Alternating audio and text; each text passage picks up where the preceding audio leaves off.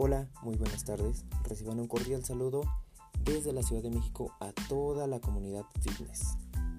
Mi nombre es Cristian y soy coach en acondicionamiento físico, fitness y en físico constructivismo natural por el EDEN del Instituto Profit.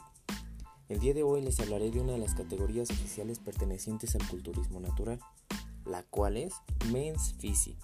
Esta es una categoría entre la de modelaje y bodybuilding pero comencemos con la parte principal de este proceso, la ceremonia de pesaje. Es considerada como la parte más importante, ya que en ella se define la categoría de cada atleta, en referencia a su peso y estatura.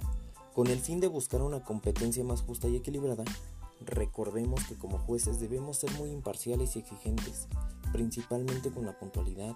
Sin excepción alguna, atleta que llegue tarde será suficiente para que quede fuera de este proceso y pierda su registro. ¿Qué califican los jueces?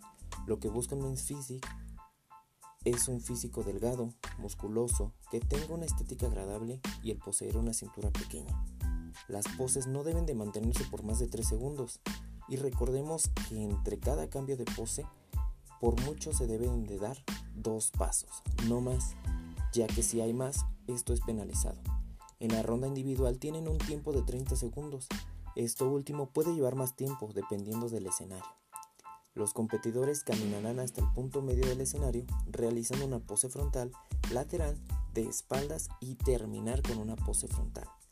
Los competidores deben de cuidar en todo momento no optar poses de culturismo, pues esto también es penalizado. El proceso de pintura debe tomarse con mucho cuidado.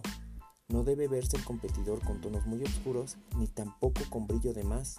El gloss está permitido, pero no debe de brillar tanto. La ropa puede resultar manchada, también se tiene que cuidar mucho, mucho ese punto. La vestimenta deberá ser pantalón cortos de surf, no deben portar marcas y de llevarlas deben permanecer lo más oculto posible. La agujeta no debe ajustarse a menos de 3 pulgadas debajo del ombligo, lo que sería 4 dedos. Las rondas, la primera es de simetría, y tono muscular. La segunda es de presentación. Los siguientes son las comparaciones, las poses que se realizan en cuatro cuartos de vuelta. Aquí el juez principal es el encargado de guiar a los competidores en este proceso. Postura frontal, ¿qué es? En ese momento los competidores se pondrán de frente a los jueces. Los pies permanecerán paralelos, pero cierta posición lateral de los dedos de los pies. Las manos pueden sostenerse a los lados momentáneamente para mostrar su simetría, pero esto no debe de verse como pose de culturismo. Los competidores deben tener en, todos los cuartos de vuelta una mano en la cadera para diferenciar del culturismo clásico. Asimismo, en cada cuarto de vuelta los competidores siempre deben de girar su cabeza hacia la línea de jueces para acentuar su forma en V. Paseo de etapa final. Los competidores deberán realizar una pose de frente, otra de espaldas y volver hacia enfrente. Y es así como llegamos al final de este podcast.